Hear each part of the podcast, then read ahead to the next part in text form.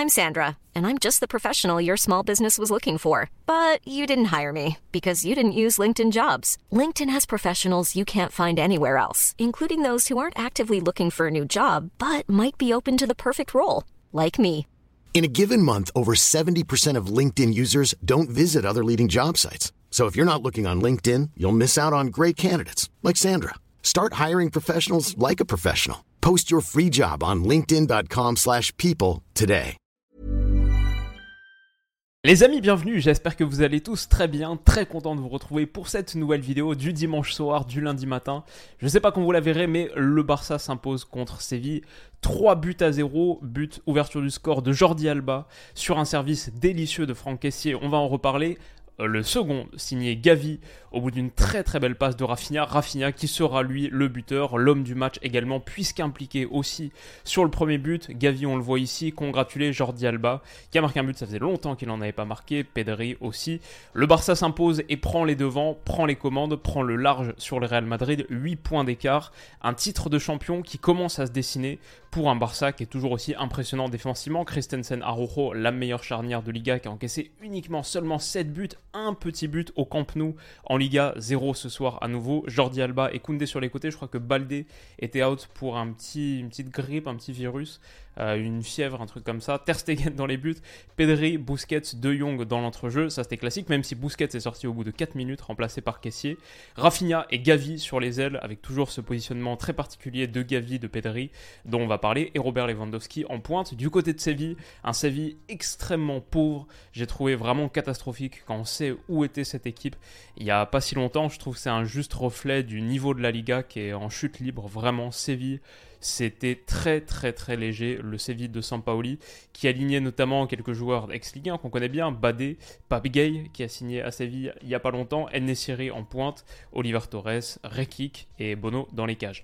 Alors voilà, ça c'est ce que je voulais montrer de ce qu'on montre un petit peu à chaque match du Barça de Xavi, avec Pedri et Gavi, on dirait presque ça c'est un 4-4-2 à l'ancienne classique, mais sauf que tes deux buteurs, tes deux pointes, ce sont deux gars d'un mètre 70 et encore on est gentil, Pedri et Gavi en pointe de ce Barça pour faire des appels dans la profondeur et puis pour revenir ensuite aussi ouvrir de l'espace.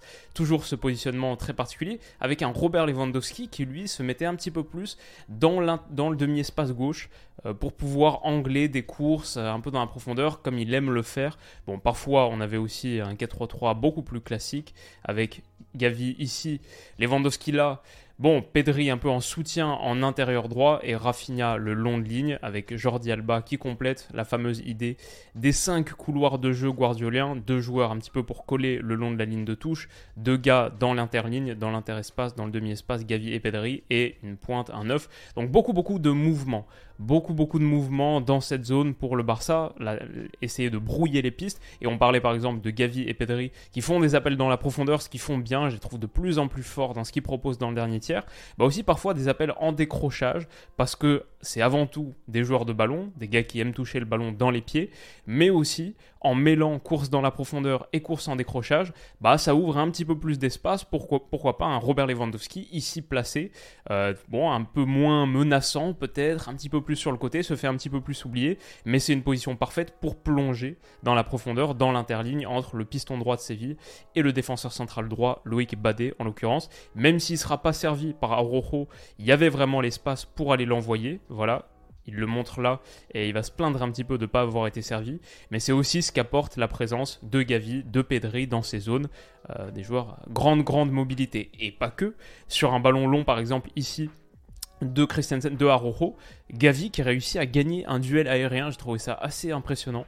Euh, c'est pas forcément le gars que t'attends euh, voir remporter un duel aérien contre Loïc Badé. Robert Lewandowski qui est servi face au but va échouer. Mais ouais, ce type d'initiative aussi portée par le Barça et des duels aériens remportés par Gavi, signe de la panoplie offensive assez variée qu'a le Barça, notamment Robert Lewandowski qui peut tenter sa chance même depuis l'extérieur de la surface. Et cette frappe, il faut une parade assez miraculeuse de Bounou, euh, vraiment déviation du bout des doigts pour la sortir. Et puis aussi, en transition, il y a des choses qui peuvent être faites par ce Barça qui réussit à se projeter avec suffisamment de vitesse. Le seul truc là, c'est que Robert Lewandowski, j'ai trouvé, n'a pas fait un énorme, énorme match. Euh, un petit peu emprunté dans la conclusion, dans le dernier geste, et aussi même sur la vision. Typiquement là, il y a un super ballon à donner pour Rafinha. Et le pire, encore un petit peu plus en, coupant le central, un peu plus axial. Le pire, c'est qu'il va le voir, hop, il le regarde et c'est le moment parfait pour aller envoyer Rafinha en 1 contre 1 contre Bounou. Mais peut-être qu'il estime qu'il est juste un poil hors jeu, qu'il va pas pouvoir le servir parfaitement avec une bonne courbe. C'est vrai que là, s'il la donne pied gauche avec un ballon qui fait un peu comme ça, c'est pas top. Il vaut mieux se remettre sur son pied droit et donner un ballon comme ça qui t'envoie vraiment en 1 contre 1. Mais il va pas le servir. Et finalement, sa petite passe de côté va être, va être interceptée par Montiel. Super tacle glissé. Euh, bon voilà, c'était les petits trucs par Badé, pardon. Voilà, c'était les petits trucs euh, qui ont frustré Xavi. Et sur cette première période, j'ai vu un Barça qui a tenté des choses, qui a tenté beaucoup de choses, beaucoup, beaucoup plus que Séville, mais manquait un petit peu de réussite face au Séville de Sampaoli qui était extrêmement pauvre. Oui, Busquets est sorti, mais voilà, ce qu'on voit, c'est que malgré la sortie de Busquets, Séville, euh, Barça a eu aucun mal à contrôler les débats, à s'octroyer 65% de position. Ça, c'est les positions moyennes à la mi-temps. Bah, grosso modo, on le voit très bien, c'était un attaque-défense avec le Barça constamment dans le camp de Séville. Et Séville vraiment en 5-4-1, retranché devant son but, qui mérite rien dans cette partie. 6, il peut montrer les stats à la mi-temps 6 tirs à 1, 66% de possession. Fin de match, 16 tirs à 3. 65% de position aussi, un seul petit tir cadré pour Séville, et ouais, une nette, nette domination. Des hommes de Xavi qui vont être récompensés juste avant l'heure de jeu, beau mouvement collectif, à nouveau on voit la volonté d'occuper les 5 couloirs de jeu, et grosso modo beaucoup, beaucoup de monde dans l'axe. C'est ce jeu de combinaison, et encore une fois, les gars, tu peux pas donner autant d'espace à Pedri face au jeu aussi souvent. Euh, les gars du Barça étaient vraiment dans un fauteuil face à un Séville qui reculait beaucoup, beaucoup. On le voit là, ok, face au jeu. À nouveau ici, ça c'est 57-19. 57-25, 6 secondes plus tard, il est encore une fois face au jeu avec beaucoup d'espace pour voir les passes intérieures. Là, en l'occurrence, ça va être un petit ballon euh, mis lobé par Christensen, il me semble. Ouais, c'est ça, à destination de Rafinha. Et Rafinha, qui a été un peu malheureux sur la première période, pas très très juste, bah, va ouvrir le bal et lancer sa, son excellente, excellente seconde période. Petit ballon glissé pour Franck Caissier. Et le moment fort, le moment clé de l'action, c'est Caissier qui se retourne là avec une petite semelle et qui va donner ce ballon. Mais ça, c'est magique. Ça, c'est presque Bergkampes. Hiring for your small business? If you're not looking for professionals on LinkedIn, you're looking in the wrong place. That's like looking for your car keys in a fish tank. LinkedIn helps you hire professionals you can't find anywhere else, even those who aren't actively searching for a new job but might be open to the perfect role. In a given month, over 70% of LinkedIn users don't even visit other leading job sites. So start looking in the right place. With LinkedIn, you can hire professionals like a professional. Post your free job on linkedin.com slash people today. Super, super petit ballon donné à Jordi Alba, dont la reprise pied gauche laisse aucune chance à Bounou. En plus, elle est un petit peu topée, donc elle passe juste au-dessus de sa jambe. Et la célébration de Jordi Alba m'a beaucoup plu. C'est célébration classique des gars qui marquent pas très souvent. Ils sont si heureux de marquer, ça faisait plaisir. Et il y a aussi eu la moitié de l'équipe qui s'est précipitée vers Caissier, qui est vraiment qui est le joueur clé de cette action. Superbe, superbe petit ballon en se retournant, décontracté. C'est sublime. Et ça fait un 0 pour le Barça. Jordi Alba est heureux. Mérite de l'être. Euh, lui qui a fait un bon match en remplacement de euh, Baldé, bien sûr, qui était extraordinaire sur les dernières semaines. Bah, il a été à la hauteur. Et du coup, ce Séville qui est resté en 5-4-1, mais en prenant un petit peu plus de risques, en montant un petit peu plus le bloc, bon, à 1-0, maintenant il faut réagir. Euh, le plan qui était visiblement de venir prendre le point du 0-0, c'est mort. Donc il faut aller marquer un but. Et le Barça a montré qu'ils avaient aussi des qualités, comme on l'a vu un petit peu en première période, pour aller exploiter la profondeur dans le dos d'une ligne un petit peu plus haute. Là, c'est Koundé qui va envoyer une merveille de ballon. On l'a un petit peu oublié sur cette action, mais un superbe ballon à destination de Rafinha. Après, c'est vraiment Rafinha qui fait le taf en rentrant intérieur et en donnant des listes de passes un peu masquées au, rendez-vous au second poteau pour Gavi qui va conclure d'un plat du pied. Il embrasse les cuissons. Mais ce que j'ai bien aimé, et ce que je trouve Gavi, Pedri font très bien, c'est la projection dans le dernier tiers. Ils deviennent de plus en plus des joueurs de dernier tiers. Pedri doit progresser sur la finition, sur la technique de tir à la toute fin, mais sur les déplacements, ils y sont, ils sont dans le vrai les deux. Et là, Pedri, Gavi qui poursuit sa course jusqu'au bout, jusqu'au bout. En plus, on peut imaginer que pour un milieu central comme lui, il y a la tentation de faire plutôt l'appel au premier poteau parce que c'est un gars qui aime avoir le ballon dans les pieds avant tout. Et eh ben non, je trouve qu'il montre beaucoup de maturité et d'intelligence dans son appel second poteau. Il n'arrête pas sa course et il va profiter d'une défense sévillane qui est vraiment très très mal alignée ici. Euh, en arrondi pour aller ouvrir le score, pour aller marquer le second but du match d'un plat du pied au second poteau. Il célèbre, c'est mérité. Et derrière, le Barça déroule à nouveau, vraiment dans un fauteuil face à un Séville qui a vraiment plus rien dans le réservoir. Une longue, longue, longue séquence. Lewandowski qui s'est bien retourné. Longue séquence qui va donner lieu au troisième but. Et là, Frankie de Jong, il y a 15 mètres devant lui, 10-15 mètres devant lui. Euh, les gars de Séville sont vraiment un peu ébahis par ce qui se passe. Et super ballon donné à Jordi Alba, qui aura donc marqué un but et donné une passe décisive. Jordi Alba qui centre à destination de Rafinha, qui avait donné une passe décisive, une pré-passe décisive aussi sur le premier but, et qui cette fois va avoir son but mérité, son premier but au Camp Nou, il me semble.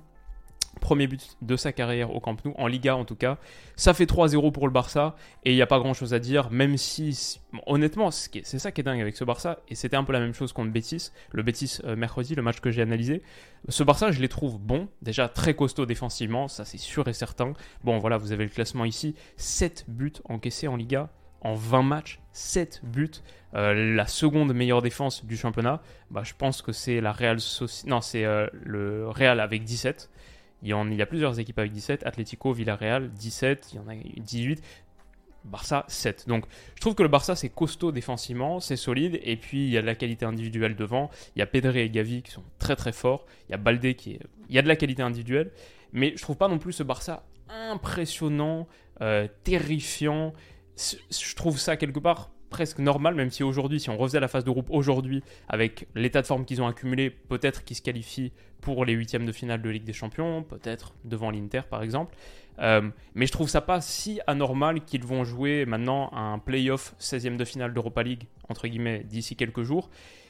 Mais par contre, qu'ils soient là en Liga, parce que je trouve que cette Liga est hyper faible. Séville, là, qui est 16e, euh, ils ont absolument rien montré. On a vu Valence 17ème, juste en dessous. Franchement, cette Liga, elle est assez calamiteuse. Bon, le Real qui a, qui a perdu, on a débriefé le match tout à l'heure. Pareil contre Mallorca, en n'ayant pas montré grand-chose, avec un effectif vraiment, vraiment amoindri. Euh, la Real Sociedad qui a aussi perdu, Atlético Madrid qui fait match nul. C'est dingue. Le top 6, finalement, sur cette journée de Liga, il n'y a que le Barça qui l'a emporté. Défaite de Villarreal, défaite du Betis, nul de l'Atlético, défaite du Real Madrid et défaite de la Real Sociedad. Seulement la victoire du Barça, à l'image d'une Liga que je trouve euh, vraiment assez moyenne depuis quelques temps. Mais ça n'enlève rien au Barça qui prend vraiment les commandes. 8 points d'écart avec le Real Madrid et tu peux que battre l'équipe qui se présente en face de toi. C'est ce que le Barça fait match après match après match en étant solide derrière, en progressant sur son plan de jeu, sur ses idées, en étant vraiment une belle équipe. Et maintenant, j'ai vraiment hâte de les voir contre Manchester United en Europa League dans un vrai vrai clash de deux équipes qui sont bien en ce moment. Euh, ouais, ça, ça va être sympa. Ce Barça, je pense, a fait un énorme pas vers le championnat.